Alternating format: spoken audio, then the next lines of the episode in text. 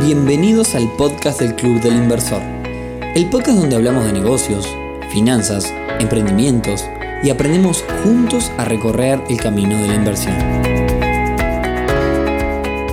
Bienvenidos a un nuevo episodio del podcast del Club del Inversor. Hoy viernes 2 de octubre ya estamos entrando en el antepenúltimo mes de este año 2020 año que será recordado por todos como el año de la pandemia, un año muy especial por el parate que hubo a nivel general, a nivel mundial, en un montón de actividades. Y hoy estamos comenzando con el episodio número 19, episodio muy, muy, muy especial. Y les cuento por qué. El pasado miércoles 30 de septiembre se celebró el Día Internacional del Podcast, un día que se viene celebrando desde el año 2014 cuando el fundador de la web Modern Life, Steve Lee, decidió hacer una transmisión maratónica y llamó a ese día como el Día Nacional del Podcast, que luego tomara repercusión internacional y se marcara como el día en donde se hace homenaje a este medio de difusión. Y en honor a ese día, muchos podcasts de los cuales yo escucho también hicieron una edición especial edición especial que quizás se podía haber hecho al año del podcast o en una fecha en particular. Bueno, me pareció que puede ser un lindo experimento contar un poco más sobre la interna, responder algunas de las preguntas que nos han hecho en cuanto a cómo grabamos este podcast y bueno, un poco eh, cuál, es el, el, plan que tenemos y demás. Así que bueno, es un experimento, quizás sea un episodio que no nos escucha nadie o quizás nos escuchen un montón, vamos a ver cómo sale. Pero antes, y como siempre, clubelinversor.uy, una comunidad para aprender sobre inversiones, una comunidad para recibir oportunidades de inversiones, una comunidad para poder compartir contenido con otras personas que están en la misma, clubelinversor.uy. Bien, comencemos entonces por la pregunta que se hacen aquellos que quieren difundir su negocio o contar un poco qué es lo que hacen mediante este medio llamado podcast que hoy está tan en auge, que es cómo grabar un podcast, cómo grabar y publicar un podcast. Y esto se puede separar en dos, en la parte de contenido en sí y en la parte técnica. En lo que tiene que ver con la parte técnica es bastante sencillo. Lo único que se necesita tener es un micrófono. Idealmente si ese micrófono fuera profesional le va a dar una calidad superior a la grabación del podcast. Un software, un programa para poder editar también nos va a ayudar bastante y luego un sitio web sería deseable como para darle un contexto al tema del que trata nuestro podcast. Quizás también puedo hacerlo en realidad sin, tener un sitio web. En internet hay herramientas que, donde nosotros podemos subir la grabación y esa grabación, esa herramienta automáticamente va a distribuir la grabación a Spotify, iTunes, Google Podcast y las diferentes plataformas para escuchar nuestro podcast.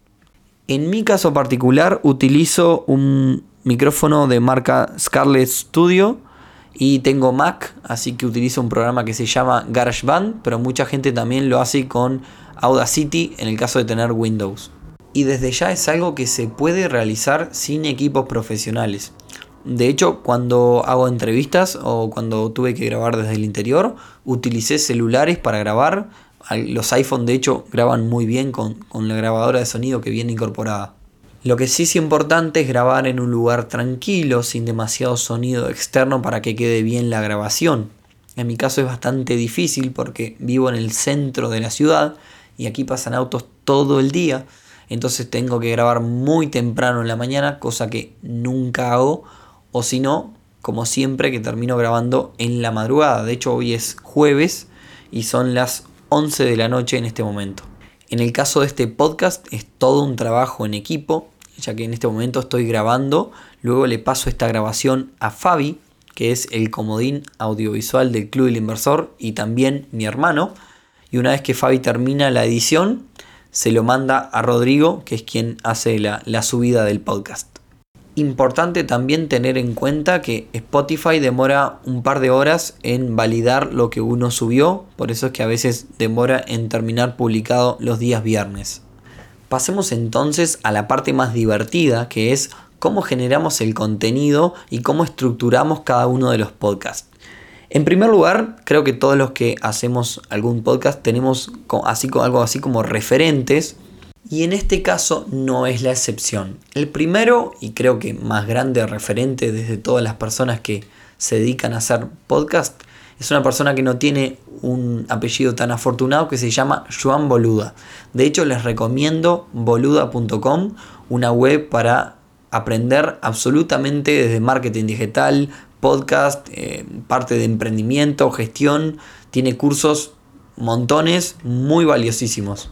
De hecho, les confieso que la parte del chivo, es decir, una vez que pasa la intro, cuando yo digo, pero antes, clubilinversor.ui, bla, bla, bla, bla, bla, lo aprendí del podcast de marketing digital de Joan Boluda. Otro podcast del cual saco un montón de enseñanzas y me gusta muchísimo escucharlo es el de Carlos Malfatti que se llama Marketing Digital para gente como uno. Es un podcast que la verdad que tiene un encare que me gusta muchísimo y que se parece bastante a lo que nosotros queremos hacer con el Club del Inversor. También es muy interesante escuchar a Rodrigo Ferreri en un podcast que se llama Inspira y Emprende de hecho, esto sería, según Rodrigo Ferreri, un episodio freestyle porque estoy saliendo un poco del tema del podcast. Y luego, por supuesto, mi referente es mi amigo y socio en esto del Club del Inversor, Rodrigo Álvarez, y su podcast Neurona Financiera. Bien, antes de seguir voy a responder una pregunta que me han hecho bastantes veces y que es, ¿Spotify te paga por el podcast? Y la respuesta es sí, 500 dólares por episodio. No, no, en realidad no, no, mentira. No, no, no cobramos un peso. El podcast en realidad sirve como medio para difundir lo que uno hace o para difundir un poco lo que uno piensa, porque hay podcast de un montón de, de cosas, o para dejarle valor a la comunidad. En lo que tiene que ver con la temática en sí de los episodios, tengo una planilla donde tengo anotado los temas que me gustaría hablar, los temas de los cuales los socios y los seguidores se interesan y proponen, que los invito a contactarnos en arroba Club en Instagram y a proponernos temas. También tengo temas que anoto de los jueves de preguntas que hacemos en el Instagram, donde respondemos preguntas de todos nuestros seguidores. La realidad es que también además de esos temas van pasando cosas y uno termina hablando de esas cosas que suceden o de esos temas porque son temas interesantes para tratar en ese momento puntual. No sé, por ejemplo, hoy aquí en Uruguay el dólar cotiza a 43 pesos uruguayos por dólar. Si mañana esa cotización pasa a ser de 20 o de 100, claramente en este podcast vamos a hablar y analizar las causas del tema. Y atado a eso aprovecho para responder otra pregunta. Si nosotros sabemos de todos los temas que hablamos, y la respuesta es no, no las sabemos todas. Muchas veces implica que nos pongamos a estudiar, que nos pongamos a investigar, que nos pongamos a analizar y que volquemos todo ese análisis en este podcast. Por eso también, además del grabar, hay un trabajo de contenidos.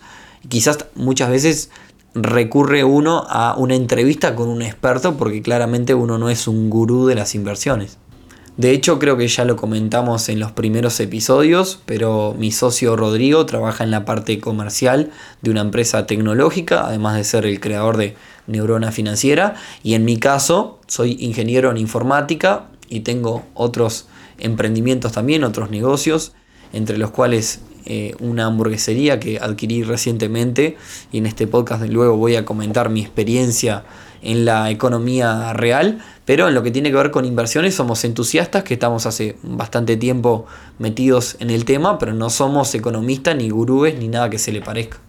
Y hablando un poco más de negocio, y como decía hace un rato, si tú que nos estás escuchando tenés un emprendimiento, ofreces servicios de consultoría, servicios profesionales, en lo que tiene que ver con marketing a mi entender, el podcast es una de las herramientas más potentes. En primer lugar porque tiene eso que tiene la radio, que genera una relación de confianza, una extraña relación de confianza para con quien te escucha.